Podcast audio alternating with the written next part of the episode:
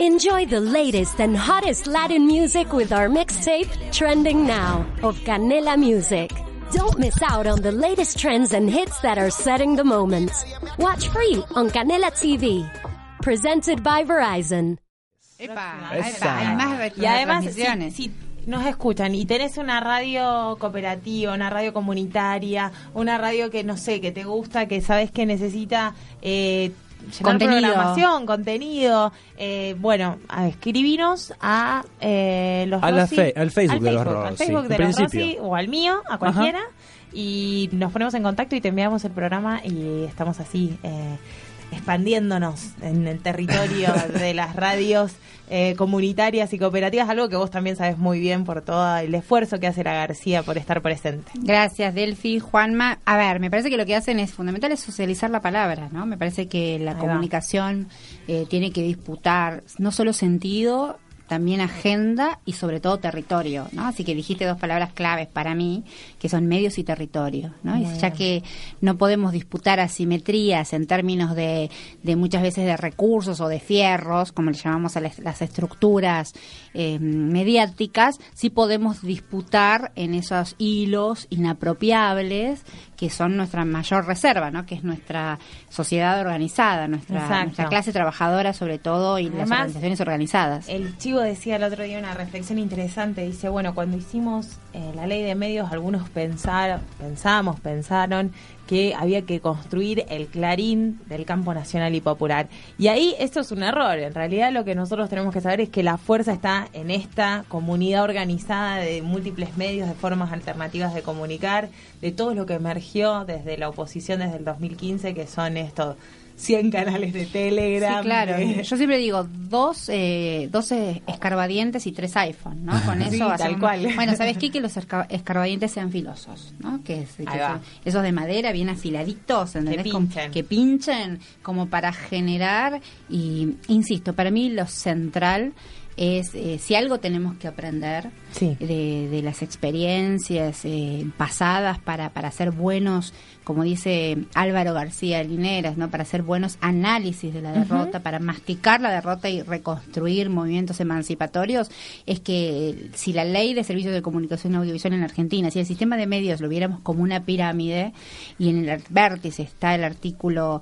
161 de la reconversión de activos de los grandes oligopolios, Sí. lo que hay que fortalecer es la base, ¿no? va. Definitivamente lo que hay que fortalecer es la base porque allí está eh, toda la reserva de la comunicación popular que para mí no es alternativa. Yo discuto esta idea de la comunicación popular como alternativa. Hay, hay dif- discusiones de casi ontológicas ¿no? con, Sí. con la comunicación eh, popular, pero a mí me parece que nosotros tenemos que disputar centralidad, porque lo que tenemos que disputar es agenda, y cuando me preguntan ¿y para qué? Yo creo que es para construir poder popular. Súper interesante. Ah, Ahí eh, meto otro bocado. He escuchado también reflexiones que dicen, bueno, primero tendríamos que haber conseguido la reforma del Poder Judicial antes de haber impulsado la ley de medios y la reforma real de la ley de medios.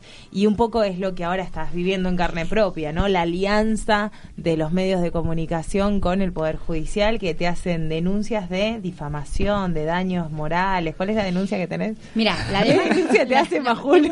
La denuncia, la demanda de Majur es una demanda por Sí, daño. Por daño, ahí va. demanda por daño, daño moral. Sí. Por una información que es cierta. Eso es lo grave.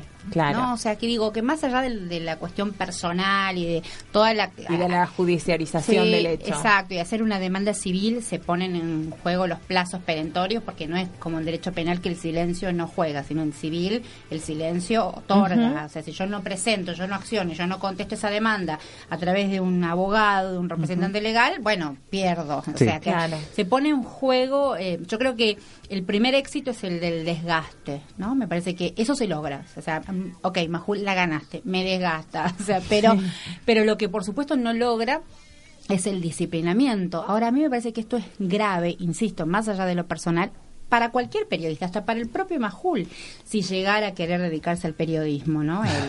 Porque, claro, porque es una demanda de daños y perjuicios o sea, en términos económicos, con una cifra económica, así se, así eh, funcionan las las las, eh, las demandas en el derecho Civiles. civil, las demandas civiles tienen mm, términos de, de cuántum económico de indemnización, eh, un concepto de resarcimiento, pero por una información cierta. Eso es lo grave. O sea, yo publiqué eh, la pauta que Majul cobró durante un periodo de tiempo, 14 millones de pesos, donde Mauricio Macri era jefe de gobierno y, y María Eugenia Vidal vicejefa de gobierno. De la Ciudad de Buenos Aires. La dupla de la Ciudad de. Buenos Aires. Le dieron el 14 millones de pesos de decenas de esos cientos de contrataciones. Sí. Fueron hechas en forma directa por decretos de necesidad y urgencia, como si en la ciudad hubiera un huracán. Ahora, Nunca dije que fuera delito, porque lo que estaba haciendo es evidenciar el- los fondos El públicos, manejo los el manejo de los fondos públicos, claro. públicos a, un, eh, a una persona pública como es un periodista. Esa información es cierta, no solo Majul no la niega, sino que la reconoce. O sea que él está haciendo una demanda por información cierta, publicada. Cierta y pu- claro, pública. No es que vos estás revelando archivos que estaban protegidos No, no, por acá no hay ninguna ley. cuestión, claro, acá no hay ningún secreto de Estado, no hay ningún, es, es dinero de los contribuyentes, el famoso dinero de todos, Sí. bueno, y de todas, el famoso dinero, ¿a dónde va el dinero de todos? y 14 todas? millones que podrían haber ido a escuelas en la ciudad de Buenos sí, Aires. o a donde sea, o a la pauta de una productora. O a la digo, pauta de otro Pero lugar, uno claro. tiene, uno tiene, o a su propia productora, digo, uno no, no habla de ilicitud en el recibo de dinero. Lo que acá había era una evidencia de la doble vara. ¿no? Sí, o sea, sí. vos hablas Claro. de la erogación de los fondos públicos para determinados lugares, pero no te haces cargo de la plata que te, que te dan a vos. Entonces dije, bueno, Majul cobró tanto en este concepto en este periodo. Eso es información pública, cierta, y que ten- los periodistas tenemos derecho a investigar. Él se siente dañado porque dice que, porque yo dije que se benefició de, con esa plata. Efectivamente se benefició. Eso considero un daño. Y de- ¿Quién no se beneficia con 14 millones? Digo, perjudicarse no creo que se haya Claro, perjudicado. me ¿no? encantaría que todos nos perjudiquemos con 14 perjudicarse millones. no creo que se haya perjudicado. Y por otro lado, bueno, después hay toda una cuestión, por ejemplo, en la demanda pone su currículum, tipo a mí, a este Majul, este, este ser eh, intachable, le hacen una demanda, en fin, le, le hacen... Y claro, hay- porque vos no es que titulaste. Majul podría haberse beneficiado como solían hacer los titulares de Clarín. ¿Se Claro, acuerdan? como Santoro. Como, Claro. como, Santoro, el- con el Máximo. experto, y, claro. Bueno, Máximo podría tener algunas el cuentas. experto en potenciales. Eh, No, no, hiciste eso. Dijiste, no. acá está la información de cuánto recibió. Y eso no está en discusión. No, no La está en información discusión. no está en Pero discusión. no puedes estar en discusión porque es una, es una investigación documentada. Claro. Digamos, como la mayoría de las investigaciones que yo publico, hay muchas otras que no he publicado porque no he conseguido la información que comprobara lo que los indicios que uno tenía, digamos. Pero yo además soy docente, soy titular de cátedra de periodismo de investigación. Esa investigación está absolutamente documentada figura dentro de las de los ejemplos en- de trabajo de material de estudio porque eh, efectivamente tenemos cada una de las pautas Pautas, sí. Con las fuentes necesarias. O sea, la, la investigación es intachable y él no la niega. Aparte- Él lo que dice es que, bueno, ¿qué ocurrió? A él, a alguien le generó, le, eh, le hizo una demanda, una posible, porque después él cobró un montón de plata, ¿no? Eso es lo que nosotros pudimos encontrar documentado en un plazo de tiempo. Entonces él tuvo una demanda de la cual fue sobreseído, ¿no? que, que eso era ilícito lo que él cobraba. Pero resulta que yo no lo acusé de un delito. Lo que puse en evidencia es qué pasa con los fondos públicos, que es una discusión, viste, que no te- nos tenemos que dar. ¿Qué pasa con los fondos públicos? ¿Qué pasa, por ejemplo, con la comunicación popular y sus dificultades de financiamiento? Totalmente. No, hoy hay, hay un ninguneo a la comunicación popular, peor, los claro. FOMECA, que son los fondos para de que De inversión, de, son inversión, sí, subsidios, Subsidios. porque además la ley de medios estableció que la comunicación o el cable, por ejemplo, era un bien cultural. Entonces, si es un bien cultural, es asimilable a percibir subsidios como el cine. Lo que está gen- el de financiamiento también es una forma de censura. Y esas son las dificultades que atraviesa la comunicación popular frente a las asimetrías enormes de recursos, porque yo creo que estos grandes medios de comunicación, comunicación líder, para ser exactos en su nombre, líderes de ventas, líderes en el mercado, efectivamente lo son, no es que tienen los recursos, son los recursos. Claro. Entonces, frente a esas asimetrías, hay un ataque y una persecución real, directa, por distintos frentes, ¿no? Cómo funciona el neoliberalismo. El neoliberalismo no te ataca segmentadamente. Ellos son muy buenos para atacar en distintos frentes. Entonces, te censuran, te desfinancian, te persiguen, si es necesario te van a dejar mensajes mafiosos, como pasó en agosto. Bueno, y te, entraron a tu casa, ¿te En agosto de 2016, que a mí me reventaron el departamento. Horrible. No se llevaron un peso de mis ahorros, que ya me lo gasté igual, ¿no? Pero en ese momento tenía ahorros en casa, tenía porque tenía que pagar em, cosas de la García. Eh, no se llevaron un centavo y me dejaron un cartelito diciendo todas estas preguntas tienen respuesta. Cintia, en, en 2016 tuviste este episodio en tu casa fines del 2016 te echan, o principios de 2017 te echan de Continental. Eh, no, en Continental nos echaron en 2016 también. 2016, en diciembre. fue todo junto. ¿Todo junto? Todo junto. Por suerte ya estaba separada, porque si no hubiera sido la separación un tema. y además... Fue todo junto. La separación ya, ya estaba, ya, estaba instalada desde antes. Ya estaba procesada. Ahora... En vías de... Eh, ahora viene esto de Majul. Y además, el viernes estuviste en Intratables. Mm.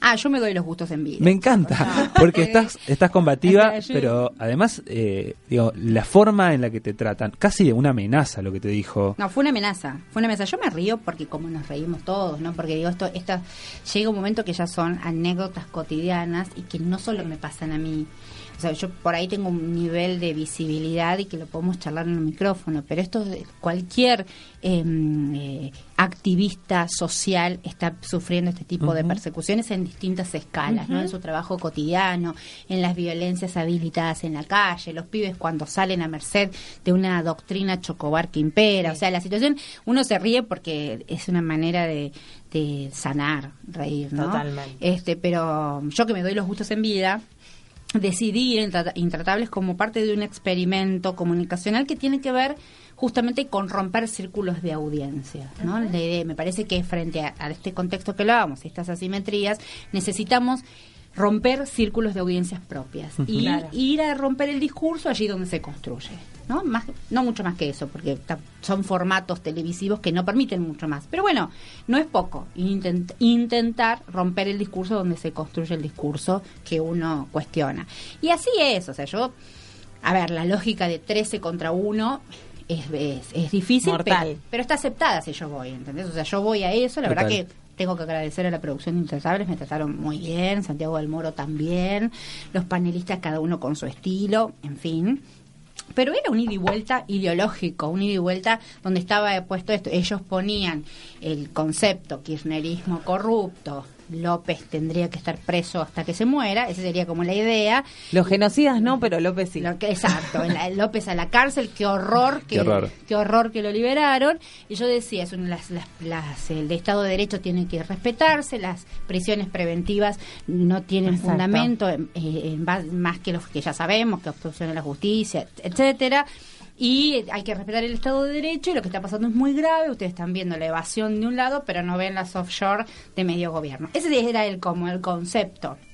En medio de esa discusión válida, de ida y vuelta, de algunas chicanas, etcétera, tenés que ir, intratables. Acá me acaba de comprometer. Tenés que, ir, tenés que ir.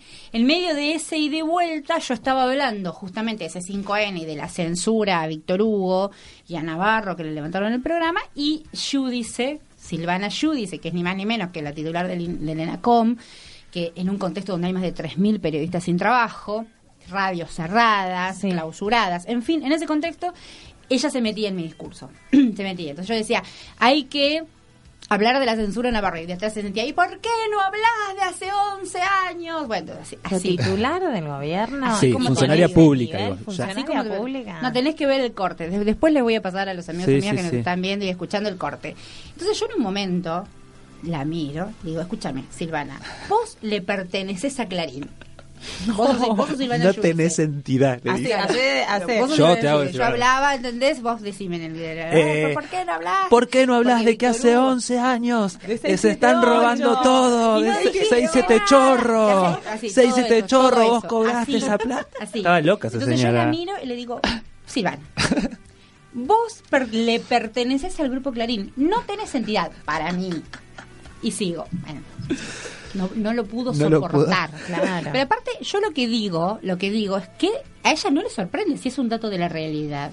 Si ella defendió papel prensa para el grupo Clarín en su banca en el Congreso Si ella es una funcionaria que le pertenece a Clarín, es un dato que lo sabe hasta ella.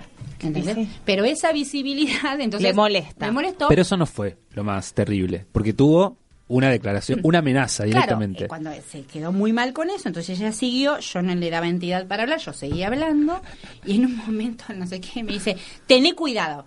Yo le digo, ah, ahí yo dije, tené cuidado. Tené cuidado con lo que decís. Me acuerdo cuando nos Una amenaza total.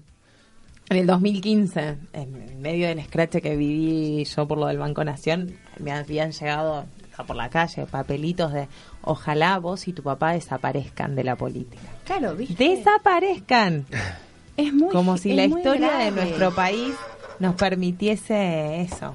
Es muy grave, muy grave. Tenemos el audio de Cintia, ¿quieren escucharlo? ¿Lo escuchamos? ¿Te parece, Cintia? A ver.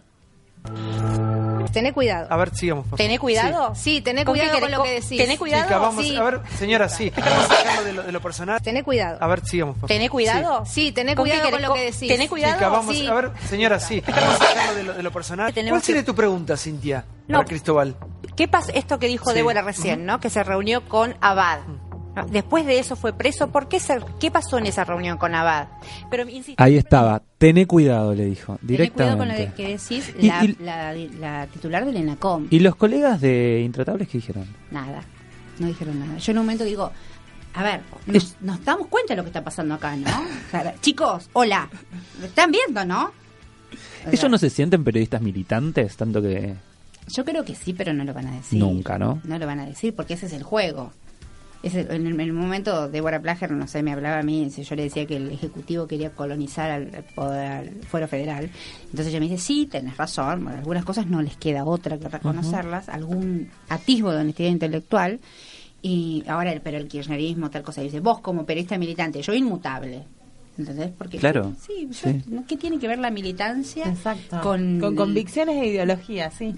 Aparte, como si ellos estarían sin ningún tipo de convicción ideológica. Pero bueno, es la discusión. Esos son los medios de comunicación que tenemos en nuestro país. ¿Les parece, chicos, que vayamos con un poquito de música? Dale, porque nos encanta hablar con Cintia. Te lo pido, por favor, un poquito de música. alegranos, Álvaro, alegranos la tarde, dale.